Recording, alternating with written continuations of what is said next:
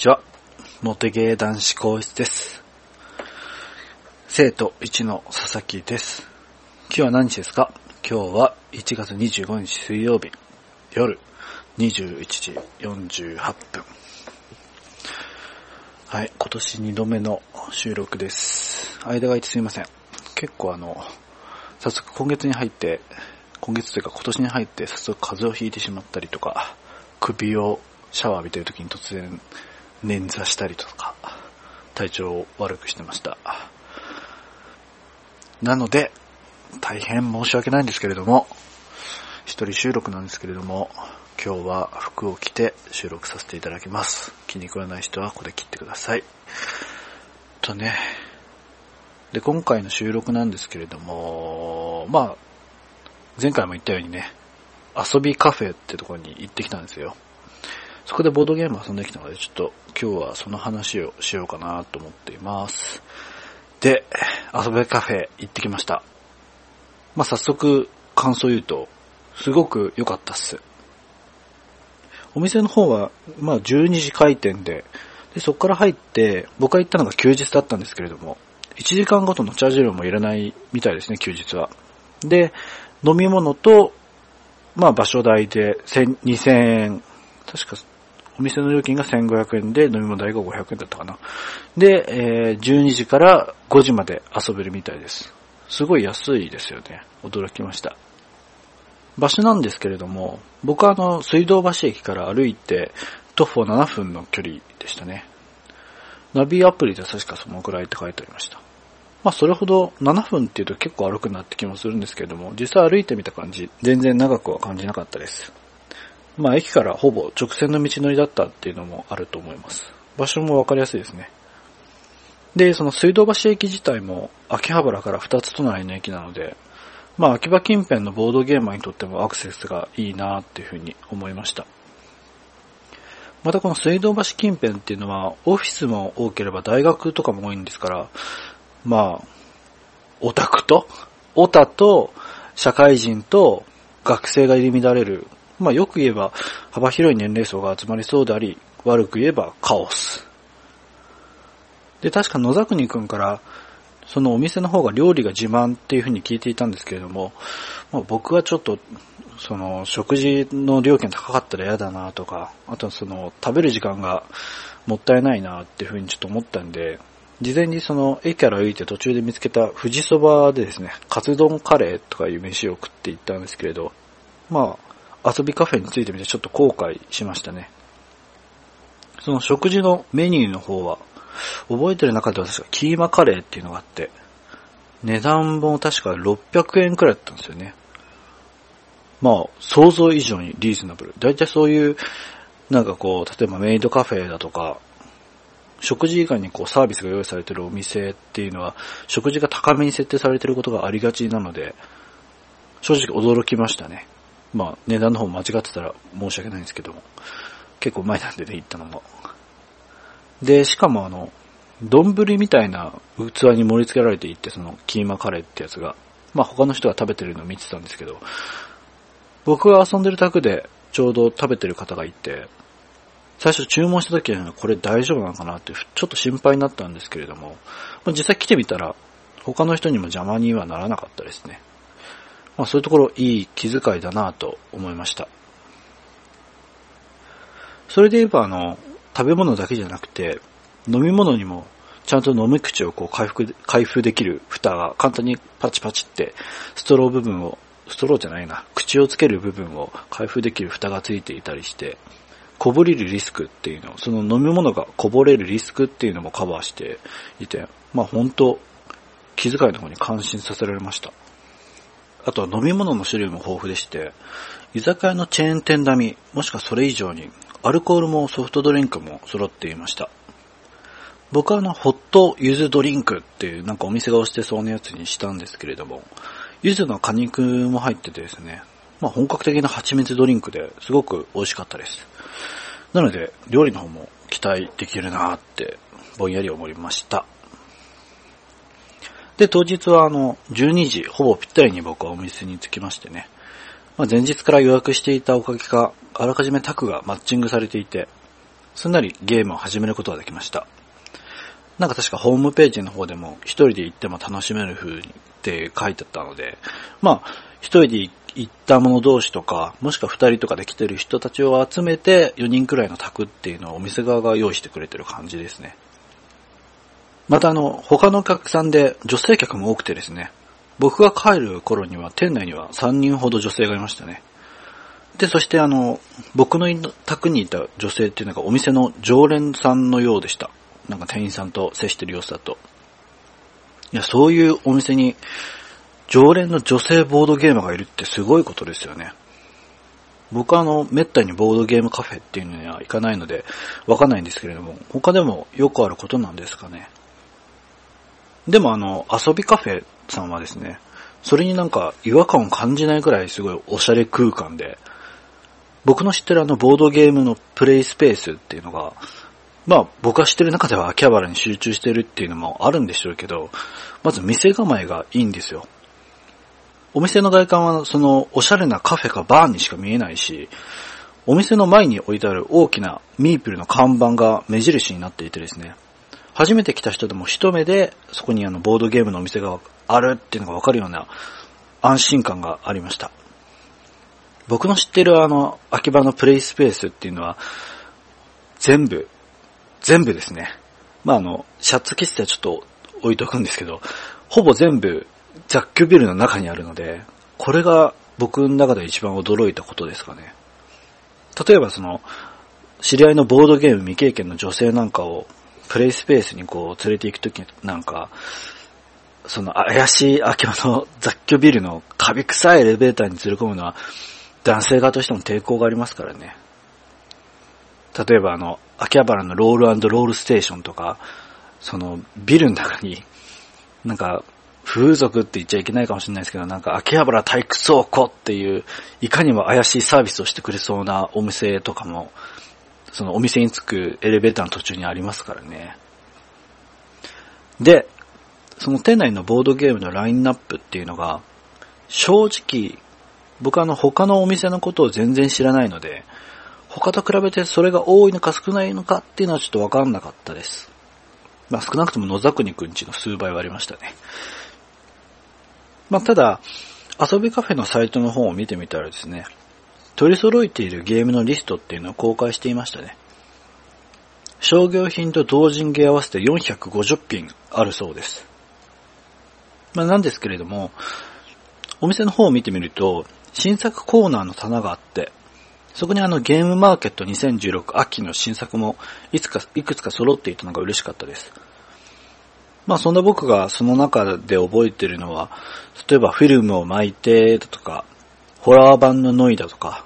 似顔絵探偵4があるくらいですね、僕が覚えてるのは。まあもちろん他にも色々ありました。前回の収録で僕が箱女遊びたいって言ってたんですけれども、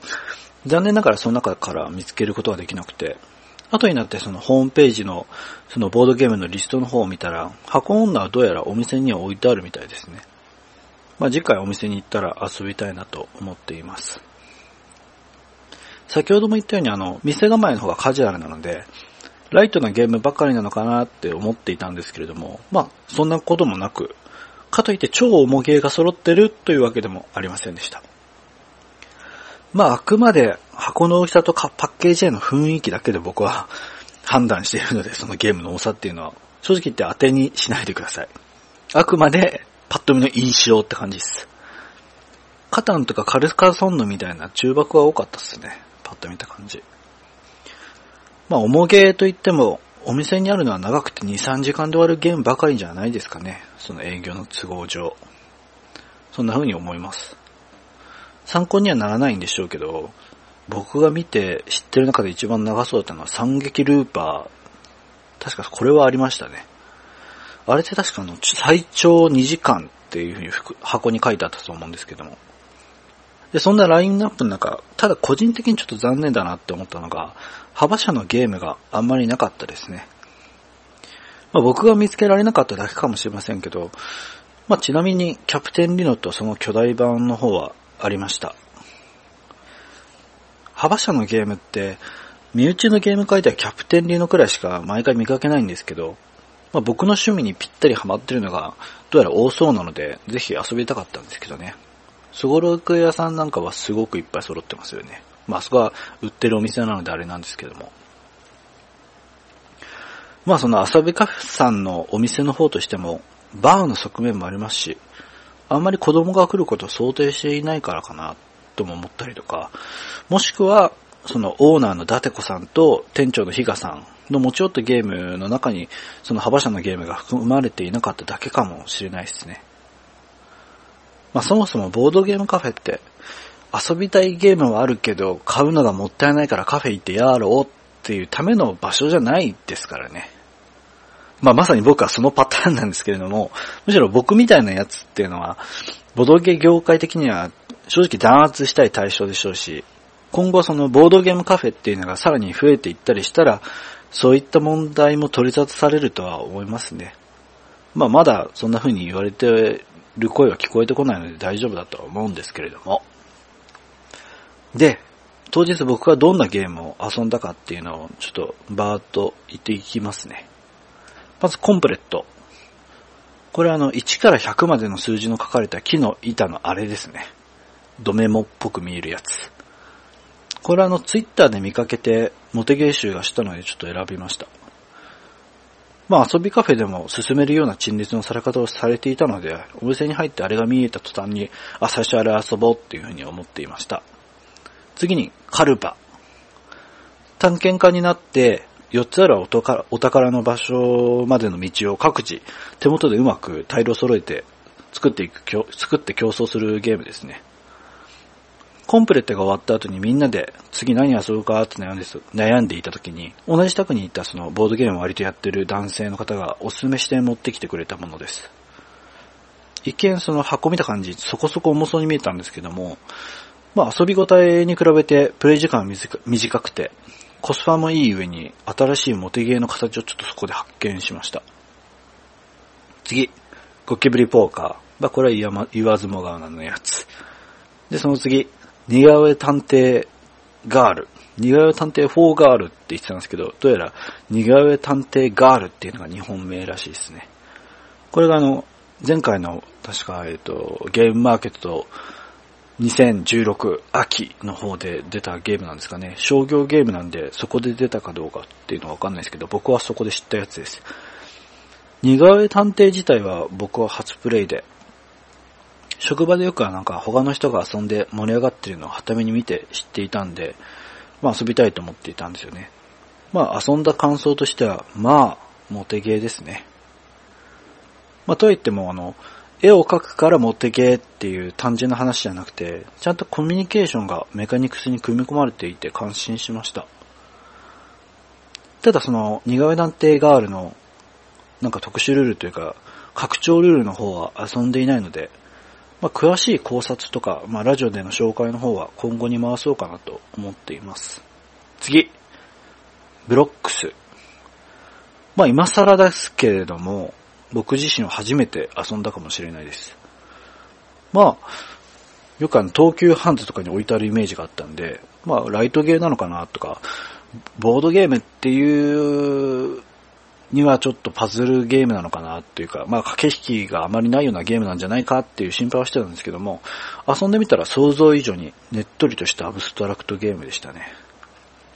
見方によってはなんかモテゲー的な発見があるなっていう感じで、まあラジオで紹介するにはちょっと今更感は強いんですけれども、遊んでみたら意外と言いたいことが出てくるもんだなと思ったので、いずれ取り上げるかもしれないっす。次。ホラー版のノイ。僕はそのボドゲカフェの方に、ボドゲカフェじゃない、僕はその遊びカフェの方に3時間いるって決めていて、で、その場から1人抜ける形になったんですけれども、その残りの15分、まあみんなで、じゃあ15分しかないから何遊ぶっていう悩んでた時に、まあなんとかねじ込みましたよ。ホラー版のノイを。その時は宅に6人いたんですけど、その場でノイを知ってるのは僕を含めて2人だけだったんで、意外と知られてないんだなっていうふうにちょっと思いました。まあ、ホラー版のっていうよりはノイですね。そもそもノイ遊んだことある人って言ったら確か手を挙げたのが僕を含め二人って感じでした。ただ、あの、こちらもその、拡張ルールの方は遊べなかったので、詳しい考察は今後に回したいなって思うんですけども、まあ、あの、コンポーネントのイラストとデザイン、まあ、プロクオリティでちょっと腹立ちましたね。あと個人的にノイはあの、ボードゲーマーにとっては駆け引きが物足りないものって思われちゃうかなって心配もしてたんですけども、実際遊んでみたら結果は大盛り上がりでした。ちゃんとそのカウンターのチップを使って何回も回す遊ぶ方のルールで遊んでいました。まあ僕は途中で抜けたんですけどね。ただ大受けでしたよ。のもみさん。とまあ、以上があの、当日遊んだゲームになります。じゃあまああの、上から順に考察していくってことで、早速今回はあの、コンプレットの方をね、今回の収録で紹介しよう、紹介したりとか考察しようかなって思うんですけれども、まあ、続けてボードゲームの話ばかりするのはちょっと疲れちゃうんでね、ちょっと休憩させてください。休憩といえばそう、お茶なんですよ。実はですね、去年、僕あの、一瞬だけ紅茶にハマった時期がありまして、何がきっかけかというと、ホワイトデーなんですよ。そろそろバレンタインデーが近いじゃないですか。気が早いかもしれないんですけれども、モテゲ男子皇室的男子としては、今からもうホワイトデーのこと考えていたいですよね。ちょっと無理やりなつなぎなんですけれども。で、去年のホワイトデーで、僕は彼女へのお返しで、なんか格好つけようと思った僕はですね、彼女に美味しい紅茶をプレゼントしようと思ったんですよ。まあでも、紅茶ってホワイトデーの定番でつまらないし、意外ともらっても、その紅茶の葉っぱをもらっても、入れるのめんどくさくて、ちょっと放置しちゃうっていうのがありがちじゃないですか。かといってまあ、ティーパックを渡すっていうのもちょっと味気ねえな、っつうか、うーんっていう感じだったんで、なので、僕はもう自分の手で紅茶を入れて、それにちょっとした焼き菓子を添えてプレゼントしようかなって思ったんですよ。マイホームで。ただですね、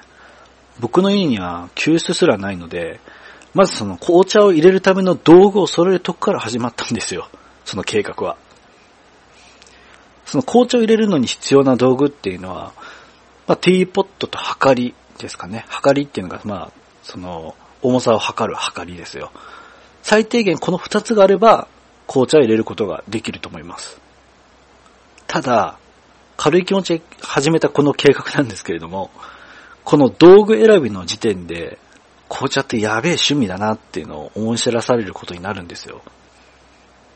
まず、ティーポット。まあこれが一番重要ですね。これの選ぶポイントっていうのは、形と材質です。そんなお茶を入れるだけなんだから形なんて何でもいいだろうと思われるかもしれませんけども、これがあの、入れた紅茶の出来栄えに一番関係してるんですよ。結論から言うと、ポットの形は丸ければ丸いほどいいんです。なぜかというと、紅茶の葉っぱを入れたポットにお湯を勢いよく注いだ時に、ポットの中でジャンピングってやつが起こるんですね。そのジャンピングっていうのは何かっていうと、お湯をポットに注いだ時の勢いと、あとお湯の熱対流。加えてその、紅茶の葉っぱに付着している気泡などによって、茶葉が、茶葉っていうのはまあその、紅茶の葉っぱですね。茶葉がポットの中で浮き沈みする現象っていうのが起こるんですね。この現象を成功させることが美味しい紅茶を入れるための必須条件とされています。なので、ティーバッグやなんか茶こしみたいなやつの中に茶葉を入れて紅茶を入れるっていうのは、紅茶にこだわる上での論外なんですよ。まあ、筒状のポットとかでも、一応そのジャンピングってやつは起こるんですけれども、まあ、形が丸い方がその、ジャンピングっていうのは、その水の流れ的に起こりやすいので、円筒形のおしゃれなポットっていうのをまず論外とさせてください。で、そのジャンピングってやつをうまく起こすコツなんですけれども、あの、ローゼンメイデンっていう漫画あるじゃないですか。これを読んだ人はご存知だとは思うんですけれども、紅茶を入れるお湯っていうのはとにかく熱いに越したことはないので、沸騰したお湯をすぐにポットに勢いよく注ぎます。で、その勢いよくっていうのもなぜかっていうと、その、ジャンピングを起こすときに葉っぱを持ち上げる水の流れの強さが必要なので、これも勢い良ければいいほどいいです。ただ、ポットからお湯がこぼれるっていうのは NG なので、ここもちょっとまた難しいポイントですね。また高くそのお湯を注ぐと、その間にお湯が冷めちゃうので、ここもまたバランスがむずいんですよね。で、それだけじゃなくて、沸かす水っていうのは元々の水ですね。その水っていうのは気泡が出やすいように軟水の方がいいです。よく硬水軟水っていうのがあると思うんですけれども、軟水の方がより純度の高い水ですね。まあ、ここは、それほどこだわらなければ水道水でも全然いいんですけどね。ミネラルウォーターからやるっていうふうにこだわる人は、軟水、硬水っていうのを選べると思うんで、できればそこは軟水の方がいいです。そしてそのお湯の温度っていうのは、そのジャンピングを起こすためっていうだけじゃなくて、その紅茶って、ジャンピング以外でもそのお湯の温かさっていうのが命なんですよ。なぜかっていうと、紅茶って冷めると香りが死んでしまうんですね。なんでなるべく冷まさないように、その紅茶を注ぐカップを事前に、そのお湯を一度注いで温めておく必要があります。これはポットにも入れることですね。まあ僕なんかは、まずポットにお湯を一度入れて、温まるのを待って、もう一度お湯を沸かし直し、そこからポットにお湯を注いで、紅茶を抽出している間に余ったお湯をカップに入れて温めておくっていう工程を踏みますね。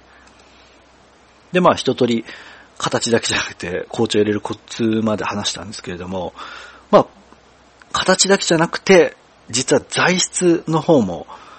その、選ぶ必要があるんですよ。まあ材質だけで言えば、例えば陶器だとか磁器だとか、果ては銀とかまであるんですけれども、ちょっと今回は候補を3つに絞ります。僕のおすすめのポットとカップの材質、3つ。まず、ガラス、そして陶器、磁器の3つですね。まあ、各々特徴があって、その長所も違います。ちなみに僕はあのガラス製のポットを選びました。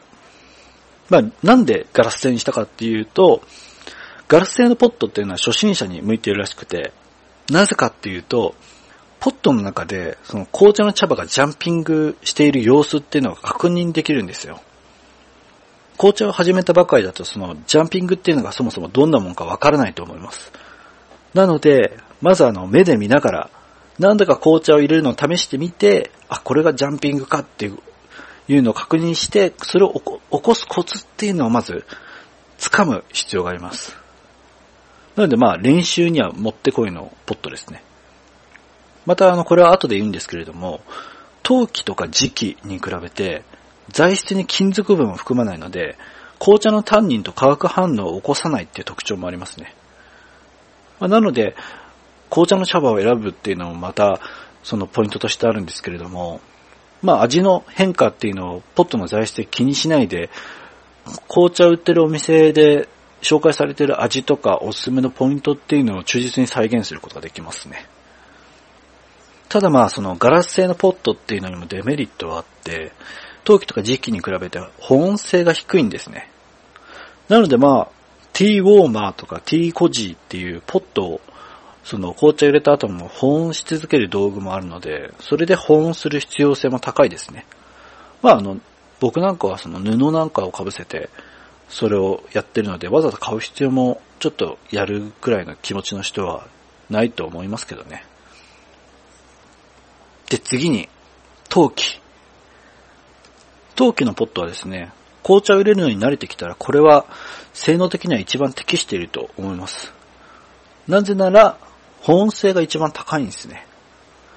で、先ほども言ったように、その粘土に、陶器っていうのは粘土から、粘土を焼いて作るんですけれども、その粘土にもともと含まれている金属と紅茶のタンニンっていう物質がですね、化学反応を起こして、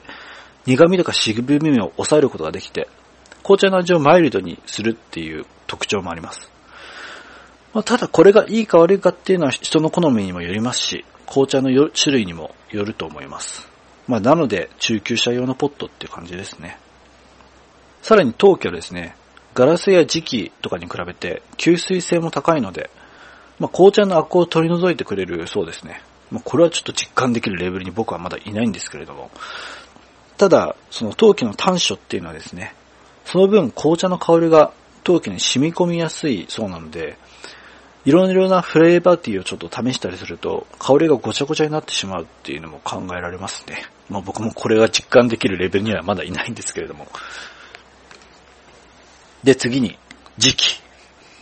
時期っていうのはですね、その、磁石の字に器って書いて時期って読むんですけれども、そもそもその時期っていうのは何なんだっていうと、粘土を焼いてできる陶器と比べて、磁器っていうのは石の粉を粘土に混ぜて焼くことでガラスみたいに硬くなった陶器のことを言うので、まあ、磁器も一つの陶器なんですけれども、ちょっと硬めに作ってるっていう感じですね。ぶっちゃけ陶器に比べると美味しい紅茶を入れる点では時期は劣ると思います。なので性能的な面で最強は正直陶器だと思います。じゃあその時期の利点っていうのは何なんだって言えば、ぶっちゃけて言うと見かけが美しいです。よく漫画とかアニメとかで、その高そうな紅茶のお店に置いてある白いティーカップなんかっていうのは、まあ大体この時期で、まず白色の発色が良くて、薄く作ることができます。それにあの、有名なブランドで高価なものが多くてですね、まあ一種のステータスとしての利点があります。たまにそのティーカップとかティーポットのブランドで、ウェッジウッドとか、マイセンとかよく聞くと思うんですけれども、これとかっていうのも大体時期ですね。そのティーカップとその下に引くお皿、ソーサーって言うんですけども、そのセットで大体安いもので1万円。マイセの高いやつとかってなると5万とか10万超えなんてものもありますからね。まあもともと紅茶っていうのは金持ちの趣味なので、高価なことに価値があるっていう側面があるんですよね、この世界には。まあ、当然それは器とかにも当てはまっていて。もともとそのフラ、イギリス？イギリスとかの貴族が、その時期の器を中国から仕入れて自慢したことから、ちょっと金持ちが使う器っていうイメージがついて、高級なブランドなんかが残ってるみたいです。まあそういう側面がある趣味っていうのも、まあ、僕が今までやってきた遊びの中でも初めてなので驚きましたね。こういう世界もあるのかと。それにホワイトデーに女子を相手に格好つけるんだったら、まあこの時期なんかがいいんじゃないですかね。僕はそこまで頑張ろうとは思いませんでしたけども。で、高価なもので言えば、まあ時期だけじゃなくて、銀製っていうものもあるんですね。まあただ、この銀製のものってなると、ちょっとこれ以上話が長くなって、こんがらがってくるのでちょっと割愛します。ただ紅茶を入れる上でちょっと向いてない材質のものっていうのも当然あって、一応それだけ紹介すると、鉄瓶だけは NG だそうです。なんかその鉄分と紅茶のそのタンニンとか他の物質が化学反応を起こしてですね、紅茶が真っ黒になる上に味もダメになるそうなんですよ。まあ、試そうとは思わないですけども。という感じで、まあ、ここまで頑張って聞いてくれた方は分かったと思うんですけれども、紅茶ってめちゃめちゃオタクな趣味だと思うんですよ。本当はその茶葉に関しての話からがよりマニアックになっていくんですけれども、まあ想像以上に長くなったので、ちょっと今回はここまでにして、次の収録に回させてください。ただあの、紅茶っていう趣味のずるいところは、女子に嫌われないところですよね。まあ今まで僕自身漫画だとか、サバゲーだとか、女性に嫌われるような趣味しか通ってきませんでしたけども、まあやってきてみて分かったんですけども、ぶっちゃけ紅茶とサバゲーって趣味としてめちゃめちゃ似てるんですね。まあだからこそ僕はハマってるんだと思うんですけども、その最初の方で紹介したジャンピングとか、ポットの材質とか保温性だとか、散々熱く語りましたけども、ぶっちゃけ、大して変わんないんですよ。ティーバッグと。でもですよ。でも、その些細な差を、その見合わないコストで埋めるのに必死になる。これこそがオタクってやつだと思うんですよ。エアソフト感の初速を10上げるためにメーカーボックス開けたりだとか、自転車を数キロ軽くするために数十万かけるだとか、そんなのと何ら変わんないですよ。紅茶でその、ポットの材質とかこだわるなんて。まあだからこそ、君の悪い反面、憧れもするんだと思うんですよ。オタクってやつに。僕らは。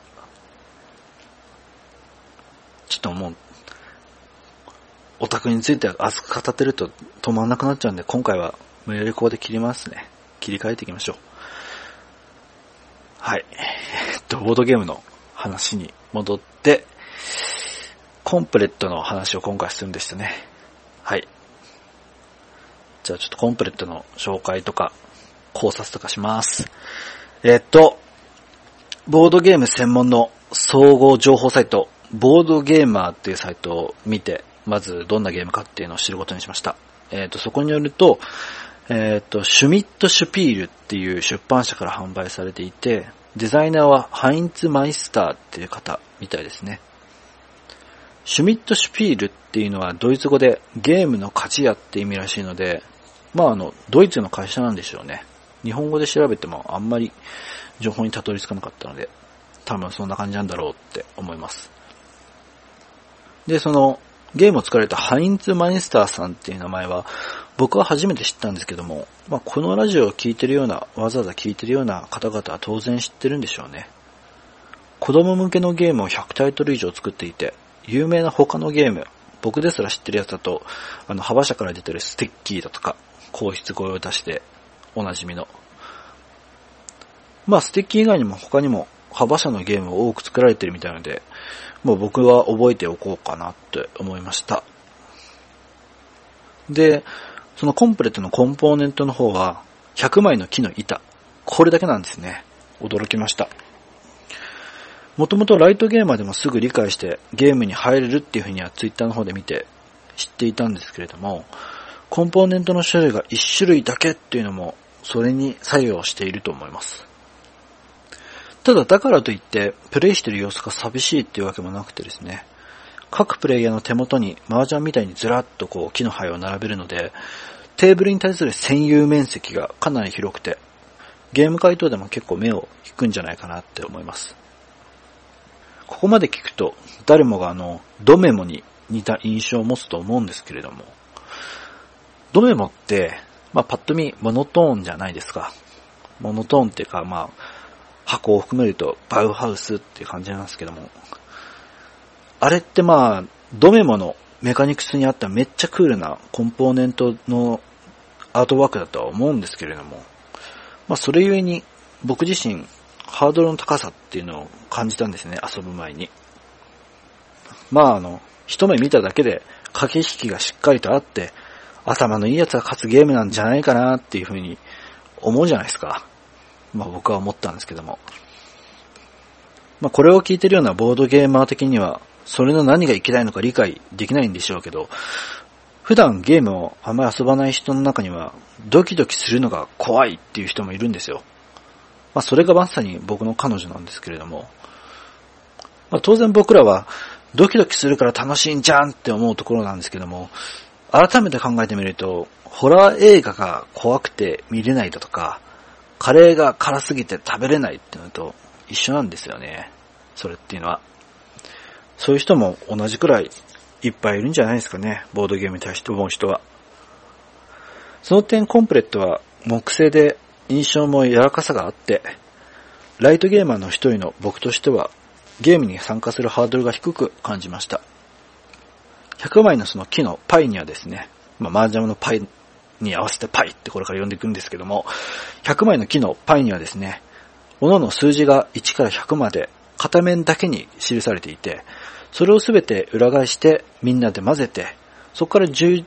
そこから各自17枚取って手元に並べます。最終的に手元のパイをすべて表向きにした人が勝ちです。まあ、どうすればそのパイを表向きにできるかっていうと、ゲーム中の各自手番に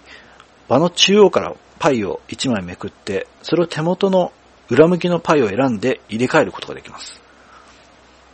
ただ、手元のパイには並べ方にルールがあって、表になったパイの数字は左から右に向かって小字にならないといけません。例えば、場から引いたパイの数字が20だとしたら、10と15のパイの間には裏向きのパイがあったと、何枚かあるとある場合があるんですけれども、裏向きのパイがいくつあったとしても、それと20のパイはどれも入れ入れ替えることはできません。ゲーム開始時にバカラ3枚だけ表にしたパイを取って、各々手元の好きなところに差し込んで手札の完成です。そこから各手番ごとに1枚バカラ表にして引いて、好きな裏向きのパイと交換していきます。なので、まずは初めの3枚の手札をどこに入れるかっていうのはまあとても重要ですし、バカラ引いたパイも初めのうちは入れる場所の選択肢は多いんですけれども、表向きのパイが手元に増えるに従って、交換できるパイが減っていきます。もし、バカラ引いたパイを入れる場所がなかったとしたら、そのパイは表向きになったまま、場に残して手番が次の人に移動してしまいます。で、その表向きになったまま中央に放置されているパイは他の人も選んで取ることができるので、自分は手番を無駄にする上に他のプレイに対してメリットまで与えてしまう。なので、このシチュエーションはなるべく避けたいですよね。またあの、バカラパイを引く代わりに、手元のパイから2つ選んで、その位置を入れ替えることもできます。まあ、これも勝ち筋までの手番を1手番送らせることになるんですけれども、場合によっては優位になる条件があります。場から引いたパイを手元に加えたときに、数字が連続して並んだ場合はもう1手番得ることができます。まあ、例えば、えっ、ー、と、手元に、えっ、ー、と、まあ、5っていうパイがあったとして、その隣に6のパイを持ってきて、裏側のパイと交換して、手元で5、6と並んだ場合は、もう1手間得ることができるんですよ。なので、なるべく手番を無駄にしないようにしたいけど、時には場から引くのを諦めて、手元を操作して、その数字が連続するっていうのを狙うっていう選択を迫られる。その判断材料が場の表になっているパイのカウンティングですね。その遊びの駆け引きを生む仕組みがとても緻密に組み立てられているんですけれども、プレイング自体はシンプルなので、初心者でも遊んでいて、ルールを複雑に感じることは正直ないと思います。コンポーネントに同じ数字のパイはないので、当然カウンティングをプレイヤーに求められるんですけれども、このゲーム、ちょっとここに一癖あって、なんと、パイをひっくり返すことで、プレイヤーの任意で数字を決めることができます。どういうことかというと、例えば、18っていうパイを引いたときに、プレイヤーはそれをくるっとひっくり返すことによって、81としても扱うことができるんですよ。まあ、さすがとしか言いようのないデザインですよ。ジレンマを揺さぶる隠し味だと思いますね。単純なカウンティングなゲームになってしまうと、駆け引きとかドラマっていうのにちょっと起こしづらくなってきますし、このちょっとした工夫一つでカウンティングの単純化を回避するかつ、そのひっくり返すっていうのはプレイヤーの任意なので、その行動自体にプレイングにジレンマが発生しますからね。これによって初心者でも遊べるシンプルなゲームに駆け引きが程よく加わるので、ボードゲームを始めて遊ぶ人にもお勧めできる、ボードゲームのいい部分を伝えることができると思います。まさにモテゲー。そのボードゲーマーのボードゲーム楽しんだぜって英語を押し付けるのにいいゲームだなと思います。またこのひっくり返すメカニクスのすごくいい点が、作る側としてはコンポーネントを加えることなく遊びを足してるわけなんですよ。いや、本当に素晴らしい。見習いたいなと思いますね。まあとこのゲームに対して、モテゲー的な観点で言えば、女性ってパズルゲームだとか何かを整理整頓するゲームを好む傾向があると思うんですよ。これは僕の偏見なんですけれども。例えばあの動物の森とかアメピグなんかもそうなんですけれども、あれって、その家具とかを収集って要素に目が行きがちなんですけれども、モテゲー的には。その収集したやつを限られたスペース、まあ部屋ですね。部屋に家具を美しく収めるっていうパズルゲームでもあるわけじゃないですか。女性が収集っていうメカニクスが好きな傾向にあるっていうのは、なんとなくみんな感じてるとは思うんですよ。ただ、ゲームのメカニクスで考えると、収集とパズルは分けて考えがちなんですけれども、現実世界でのリソースで考えてみると、収集とパズルっていうのはセットで扱うべきなんじゃないかなってことに最近気づいたんですよ。まあそれも僕の彼女と話してる時なんですけどもね、ちょうど引っ越しと考えてるので、その時にふと気づいたんですよ。だって、家具を買う時っていうのって、自分の部屋の広さと、すでにある家具の配置を考えますし、他にもあの、服を買う時っていうのも、自分がすでに持っている服との相性だとか、その服を買うことで、一週間の着回しのサイクルをどうするかってことも考えながら選ぶじゃないですか。その現実っていうのはそのデータと違って、収集したものに大きさや形がありますから、なのであの、収集するっていう行為の気持ちよさっていうのは本来、整理することを主命としながらやって初めて発生するんじゃないかと思うんですよね。で、だいぶ話が逸れてしまいましたが、その点今回紹介したそのボドゲのコンプレットっていうのは、今僕が言ったその、えっ、ー、と、整理するってことをシュミレートしながら収集するっていうのの逆をやってると思うんですよ。つまり、収集することをシミュレートしながら手元で整理するっていうゲームってことですね。まあ、実生活に例えると、例えば、配送会社なんかが、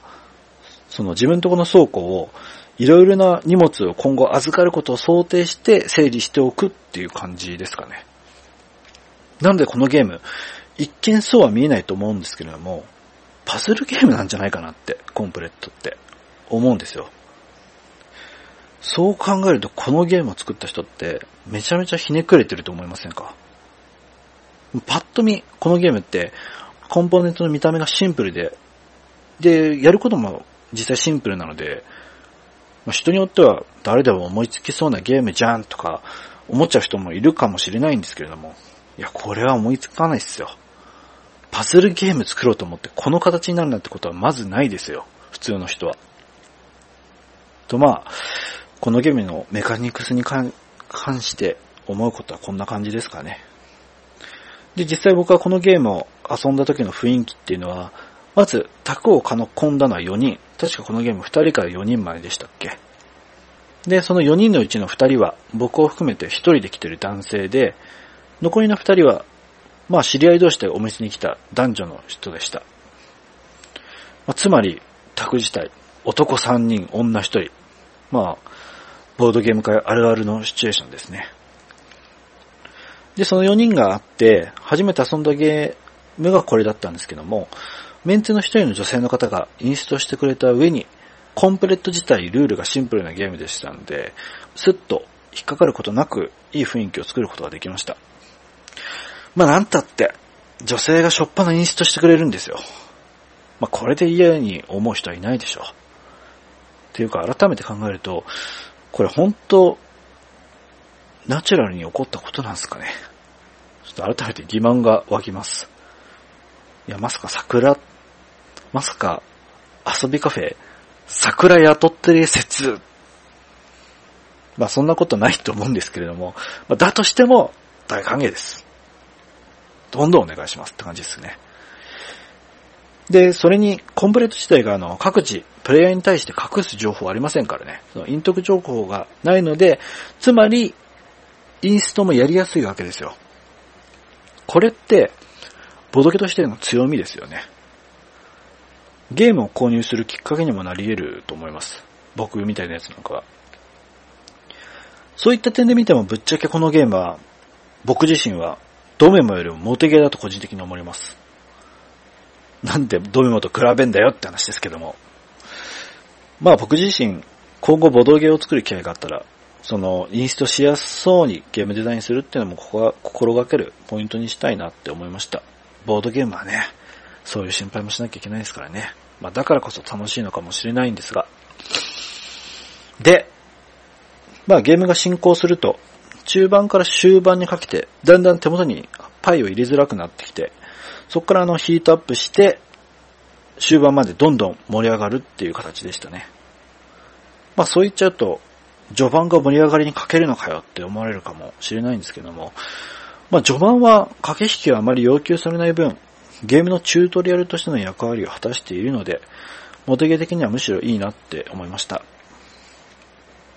で、あとこのゲーム、割と誰が遊んでも終盤の勝負が全員で拮抗するようになっているので、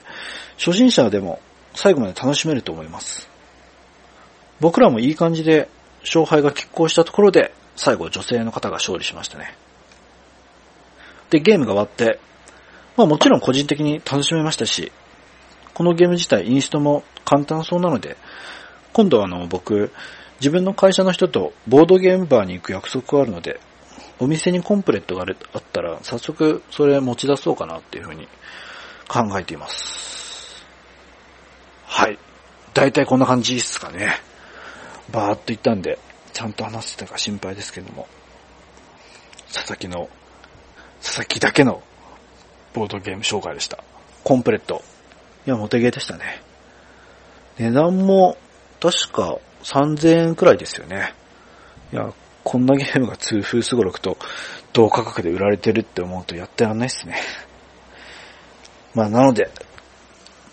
次作るゲームはね、通風すごろくを超える、もっと売れるゲームに、売れるというかもっと早く履けるゲームにしたいなと思います。はい。まあ大体こんな感じで1時間ですかね。まあ編集の都合でカットしたりしなかったりで1時間以下にはなっちゃうと思うんですけれども。いやまあ、一人で収録すると僕自身ありがちなことなんですけれども、話す内容を事前にいくらでも練ることができますからね。まあ、かといっていいものになるとは限らないし、まさに今回がそのパターンだとは思うんですけれども、野崎く君とやってる時と比べて、まあ話を考える時間が長く取れるし、自分の理想とする話の流れに持っていけるので、うん、思い上がりだとは思われるかもしれないんですけども、野崎くんがいる時より、ボードゲームに対して、ちゃんと考えて話せてる気がしますね。まあ、実際、ニコボノのニコさんも、あんな素晴らしいブログをやってやられるニコさんからも論理的っていう意見をもらえるくらいなので、まあ、今後もこんなノリでやっていきたいなと思っています。時間があったら、レナの遊びカフェの方には行って、またゲーム遊びたいと思うので、次は、ホラー版のイの拡張ルールだとか、似顔絵探偵4、あ、似顔絵探偵ガールの拡張ルールなんか遊んで、先にそっちをちょっと話したいかなって気もしてます。はい。うーん、漫画とか、ニュートンの話とかもしたいんですけどね。いや、雑談ですけど、今月、漫画ラッシュが、年に数回ある、いい漫画ラッシュが来ましたね。この収録してる今日は、ハイスカーガールの新刊も出ましたし、声の形の作者のなんか新しい漫画の第1巻も出ましたし、藤田和弘の総合艇壊すべしも出たし、あの、アームズの皆川先生の、なんだっけ、海賊王、ダンテだっけ海賊じゃないか。なんとか、なんちゃら王ダンテとか、いい漫画が今月らしてきてるので、僕自身楽しみです。まだ途中までしか読んでないけど。うん。ゲームマーケットのいざこざで、その時漫画チェックできなくて、今になってやっとまこちゃん、まこちゃんエニックの第10巻が出てることを知って今日まとめて買ったので、それも読むの楽しみですね。まあ、一人でなかなかわざわざラジオで取り上げるっていうのもできないかもしれないんですけども、ぐだぐだやってるといつまでも終われないので、そろそろ切りたいなっていうふうに思います。告知。モテゲー男子個室はシーザーブログで言っています。Google 検索でモテゲーで検索すると僕らのサイトが出るので、そちらから聞いてください。iTunes に登録しています。スマホで、ポッドキャストを聞くいい感じのアプリをおのおの落として、そちらから聞くと便利です。Twitter やっています。Twitter でモテゲーで調べて、えー、っと、黄色のバックにドット絵の僕と野崎くんのアイコンがあるので、そちらをフォローして意見と欲しいです。以上。ちなみに次のゲームマーケットには、モテゲー男子更衣室は出店しない予定です。そんな感じですかね。じゃあ切ります。せーの、モテゲー男子更衣室でした。生徒1の佐々木でした。さよなら。